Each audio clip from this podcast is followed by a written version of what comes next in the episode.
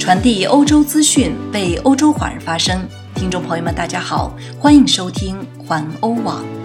今天是二零二零年九月十二号，星期六，农历七月二十五。我们在荷兰为您播报。下面请收听环欧每日播报。首先来关注一下线上欧中峰会十四日举行。原计划召开三天的欧中峰会将改为线上举行。会期也缩短为一天。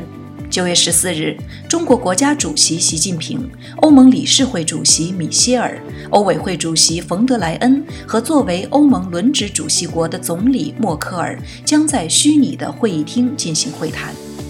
六月初，柏林方面称因为新冠疫情宣布取消这场大型峰会，但据称背后的政治因素是关键。最近一段时间，在欧洲，人们正在就对华关系进行重新的思考定位。欧盟在2019年3月公布的一份对华政策战略文件中明确指出，对于欧盟来说，中国不仅仅是保护气候方面的合作伙伴，也不仅仅是经济领域的竞争对手，更是制度上的对手。因为中国推行的是不同于西方的另一种治理模式。欧盟认为，北京试图在全世界推广自己的权威统治体系，作为可以取代欧洲式民主体制的替代方案。今年六月底。欧洲理事会常任主席米歇尔、欧盟委员会主席冯德莱恩在同中国国家主席习近平、总理李克强举行了视频会议之后，对媒体发表了一份声明，其中的措辞就体现了这种新的对华态度。再来关注一下英国、日本缔结自由贸易协定。英国国际贸易部十一日宣布。英国与日本达成自由贸易协定，这是英国正式脱欧后作为独立贸易国签订的首个贸易协定。英国与欧盟关系恶化之际，英日达成贸易协议，给近来颇为不顺的英国带来了一丝宽慰。英国今年一月三十一日正式脱离欧盟，将于今年年底脱欧过渡期结束时退出欧日贸易协定。英日两国六月初开始就贸易协定谈判，以去年二月起生效的欧日贸易协定作为参照。共同社等媒体报道，英日贸易协定与欧日贸易协定大体类似，例如英国和欧盟都将逐步降低对进口日本汽车所征关税，直至二零二六年实现零关税。汽车行业关乎日方主要利益。根据双方协议，预计英国与日本之间贸易额将至少增加一百五十二亿英镑。英国和日本贸易品的百分之九十九将为零关税。长远看来，该协议将为英国经济每年带来十五亿英镑的增长。再来看一条法国方面的消息：法国总理呼吁学会与病毒共存。法国总理让·卡斯泰周五表示。法国新冠病毒疫情明显恶化，但他排除全面实施限制措施，称将与病毒共存。法国周五单日新增确诊病例九千四百零六例，破仅单日一万例大关。卡斯泰周五在召集内阁举行新冠疫情特别会议之后，晚间宣布，虽然病毒传播的强度并未降低。而且还将持续数月时间。我们应努力适应与病毒共存，而非再次陷入全民禁足的逻辑之中。卡斯泰表示，虽然感染人数有所增加，但我们不应该放弃我们的社会、文化和经济生活。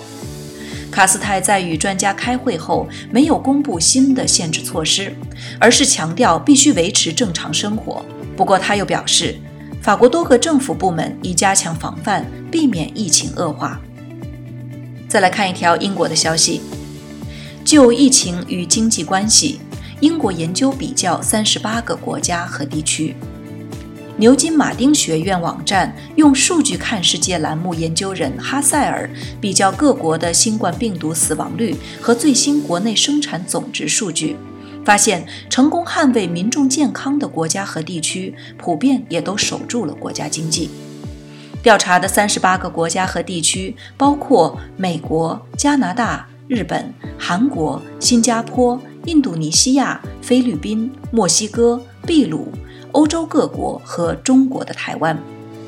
表现最好的台湾，第二季度 GDP 只比去年同期萎缩百分之零点六。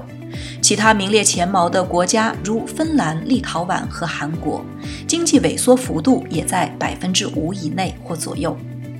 再来关注两条疫苗方面的消息：欧盟和阿斯利康签订正式购买疫苗的合同。尽管英国瑞典制药公司阿斯利康因为实验暂时终止。但是欧盟委员会已经支付了三点三六亿欧元，已从阿斯利康购买三亿支疫苗。此外，如果该药物被证明是有效和安全的，布鲁塞尔可以选择另外再购买一亿支。欧盟委员会昨天代表欧盟二十七个国家与药品生产商签署了合同。该委员会原则上已与其他四家制药公司就有效和安全疫苗的供应达成了协议，与更多生产商的谈判正在进行当中。但是这份合同实际上是第一个正式签订的合同。再来看，普京对俄罗斯疫苗很有信心。俄罗斯总统普京谈论了该国研发的新冠疫苗，该疫苗最近获得该国的批准为有效、安全的疫苗。但国际上对该疫苗的批评很多，因其只是在少数人身上进行了短短两个月的实验，缺乏有关疫苗有效性的信息，在研发过程中也违反了科学协议。然而，普京坚信这是世界上首个疫苗，可以得到政府的支持。他坚持认为该疫苗的开发符合所有俄罗斯和国际的要求。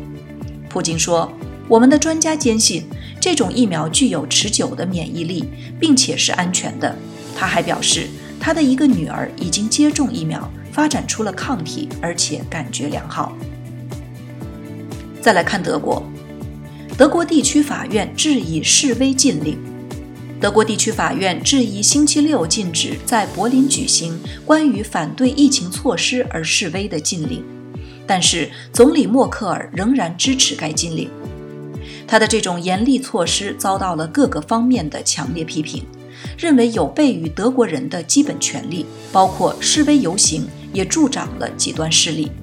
柏林星期三禁止了星期六的示威游行，但是出现了大量新的申请。在德国的社交媒体上，对该示威禁令的众多反应是呼吁掀起一阵柏林风暴。极端主义者威胁，只有在星期六才进行真正的示威游行。而且不会排除出于自卫的暴力行为。最后再来关注一下航空业，荷兰机场公司亏损严重，求助裁员。由于疫情危机，荷兰机场公司皇家史基普集团在今年头六个月亏损了2.46亿美元。该公司除了拥有史基普机场外，还拥有鹿特丹和莱利斯塔德的机场。